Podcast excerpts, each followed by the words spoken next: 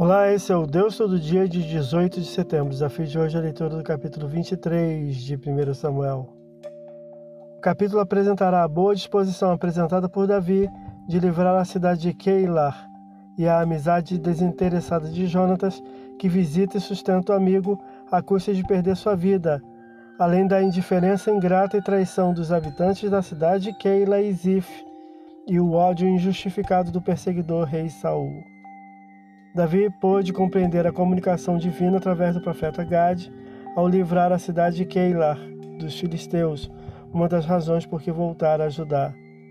Davi consulta ao Senhor sobre a ação e vence as tropas filisteias, versículos 1 a 5, livrando aos habitantes de Keilar.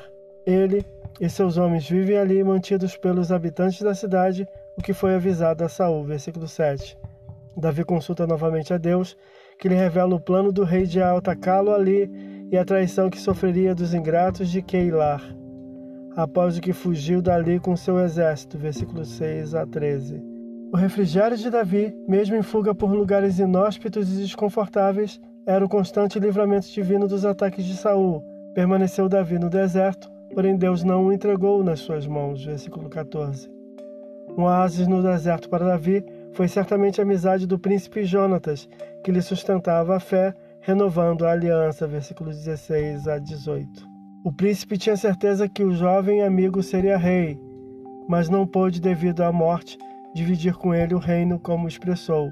A visita muniu o jovem de fé e forças para suportar a vindoura traição dos Zifeus. Estes identificaram a Saul a localização de Davi prometendo entregá-lo ao rei, versículos 19 a 24, que os abençoa em nome do Senhor pela traição, versículo 21.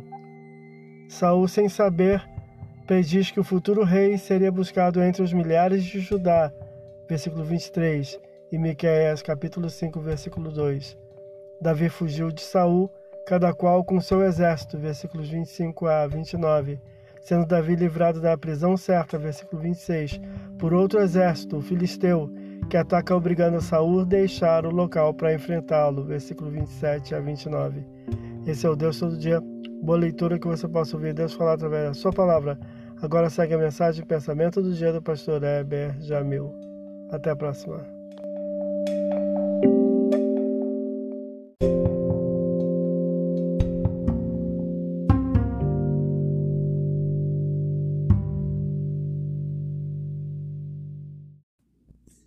Pensamento do dia.